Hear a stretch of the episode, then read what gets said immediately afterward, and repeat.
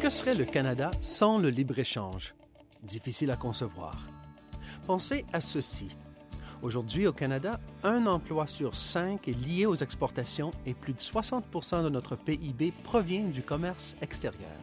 C'est pourquoi le gouvernement du Canada s'est doté du plan d'expansion du commerce le plus ambitieux de l'histoire du pays. Un plan axé sur l'ouverture de nouveaux marchés, afin de permettre aux petites et moyennes entreprises du Canada de réussir partout dans le monde. Ici Michael Mancini, rédacteur en chef de Canada Export, le cybermagazine officiel du Service des délégués commerciaux, qui offre le plus vaste réseau d'experts en commerce international du Canada. Les accords de libre-échange soutiennent l'expansion du commerce mentionné plus tôt. Et pour vous parler de l'importance de tels accords, j'ai invité Mme Laura Dawson, présidente de Dawson Strategic, une entreprise se spécialisant dans les questions reliées au commerce international et à l'accès au marché. Laura, merci d'avoir accepté mon invitation aujourd'hui. Ça fait mon plaisir. Merci, Michael. Nous avons tout constaté les avantages qu'a procuré l'ALENA aux entreprises canadiennes. Comme vous le savez, le gouvernement du Canada a également négocié des accords de libre-échange avec de plus petits marchés, comme la Jordanie, le Chili, la Colombie, le Pérou, le Panama, Israël et le Costa Rica, ainsi qu'avec les pays de l'Association européenne de libre-échange, soit le Liechtenstein, la Norvège, l'Islande et la Suisse. Ces accords fourniront-ils au Canada les mêmes bénéfices à court et à long terme que ceux qu'il a tirés de l'ALENA? Je crois que tous les accords commerciaux du Canada lui apportent des avantages manifestes, quoiqu'ils ne soient pas nécessairement identiques. L'ALENA, par exemple, constitue plus ou moins l'étalon or du Canada en matière d'accords commerciaux. Les accords négociés avec d'autres pays du monde créent de nouveaux débouchés et incitent les investisseurs canadiens à venir sur ces marchés pour y forger des liens. Pouvez-vous me donner des exemples d'avantages précis dont pourraient tirer parti les entreprises canadiennes, particulièrement les PME dans ces plus petits pays? Eh bien, je dirais que ces accords offrent en quelque sorte une protection ou une garantie supplémentaire aux entreprises qui s'aventurent sur de nouveaux marchés. Les gros investisseurs, les grandes entreprises, peuvent se permettre de faire des affaires avec n'importe quel pays, car ils ont les moyens de retenir les services d'une armée de conseillers juridiques et de gestionnaires qui veilleront à leurs intérêts commerciaux partout dans le monde, que ce soit en Afrique, au Moyen-Orient ou en Amérique latine. Les entreprises plus petites, elles, ont besoin de protection juridique, et c'est entre autres ce que procure un accord commercial, en plus de l'accès au marché et de la connaissance du marché. Un accord de libre-échange permet de réduire les obstacles au commerce, non seulement les tarifs et les droits de douane, mais aussi les fardeaux réglementaires et administratifs. En somme, un accord de libre-échange réduit les coûts associés aux activités commerciales réalisées dans un autre pays, ce qui constitue un réel avantage pour une PME. Parlant de protection juridique, pouvez-vous me donner un exemple du genre de protection dont pourrait bénéficier une entreprise? Eh bien, il peut arriver qu'une entreprise qui exporte vers un autre pays voit son produit saisi à la frontière. S'il existe un accord de libre-échange avec ce pays, des règles claires auront été établies qui permettront de déterminer si le produit en question a été saisi légalement. De plus, en cas de mésentente, la plupart des accords de libre-échange contiennent un mécanisme de règlement des différends.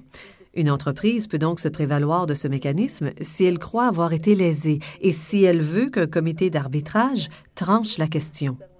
En l'absence de telles règles, l'entreprise doit s'en remettre aux caprices du système portuaire du pays étranger, et certains de ces systèmes ne sont pas très efficaces. Soit recourir à un comité d'arbitrage international, comme ce offert par les Nations unies, ce qui peut être compliqué, surtout pour une petite entreprise. Un accord de libre-échange apporte donc certitude et transparence aux entreprises, ainsi qu'une protection juridique. La transparence est un élément clé des accords commerciaux. Essentiellement, la transparence assure l'accès aux règles. Un exportateur canadien doit être en mesure de trouver les règles qui s'appliquent à son produit, et ces règles, en plus d'être claires, ne peuvent être changées du jour au lendemain. La transparence et la certitude que confèrent ces règles sont donc fondamentales pour un exportateur. Autrement dit, les avantages des accords de libre-échange vont bien au-delà de la réduction des obstacles tarifaires. Tout à fait. À vrai dire, les obstacles tarifaires étaient un sujet de préoccupation omniprésent dans les années 1960 et 70.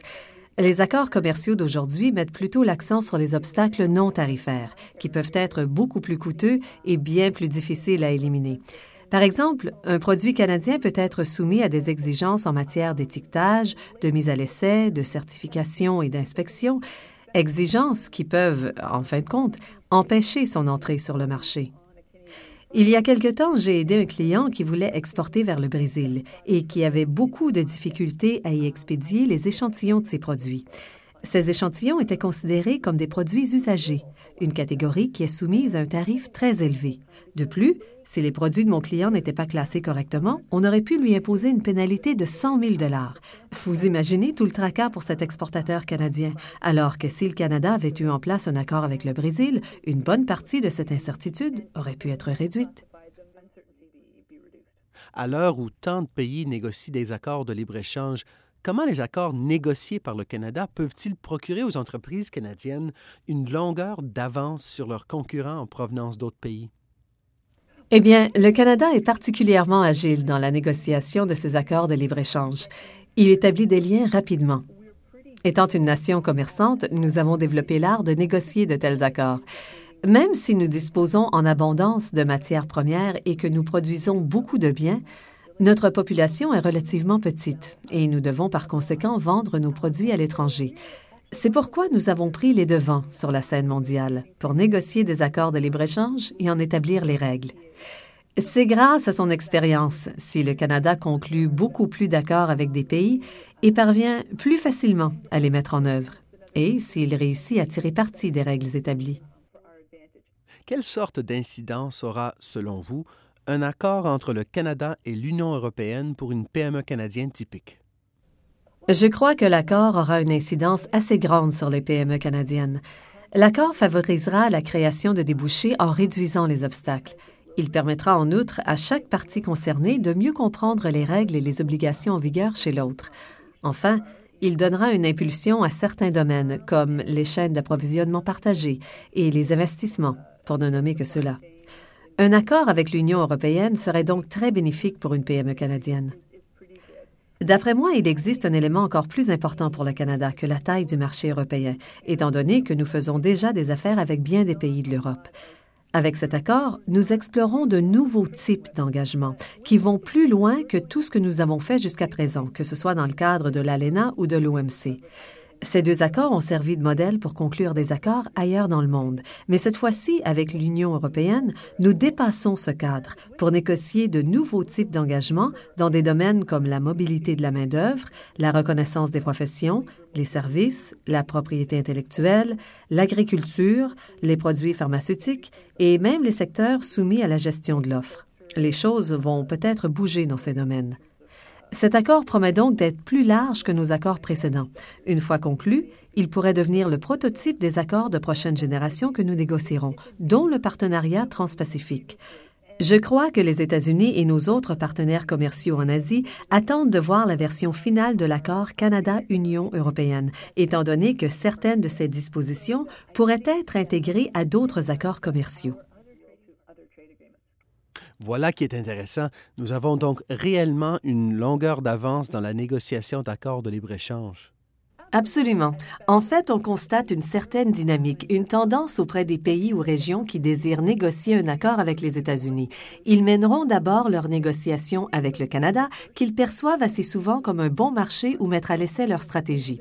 Je crois qu'à la suite de la conclusion de l'accord Canada-UE, on assistera à un resserrement des relations entre les États-Unis et l'UE. Le gouvernement du Canada a aussi négocié de nombreux accords sur la promotion et la protection des investissements étrangers. Pourquoi ces accords sont-ils importants? Les API revêtent une très grande importance car ils permettent au Canada de se familiariser avec un nouveau marché ou un nouveau pays. Nous avons conclu de tels accords avec une quarantaine de pays, je crois, un peu partout dans le monde.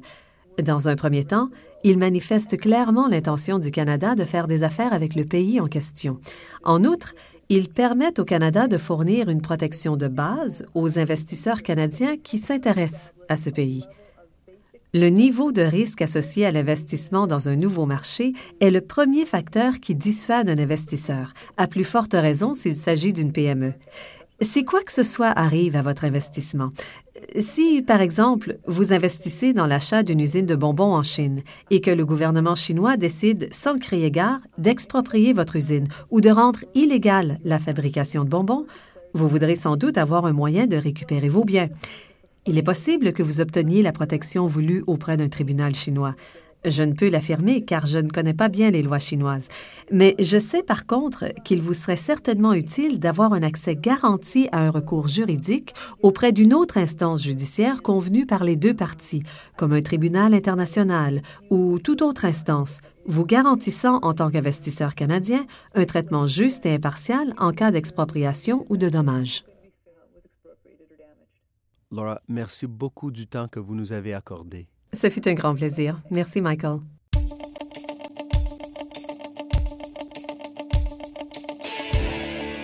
Voilà qui termine ce balado de Canada Export.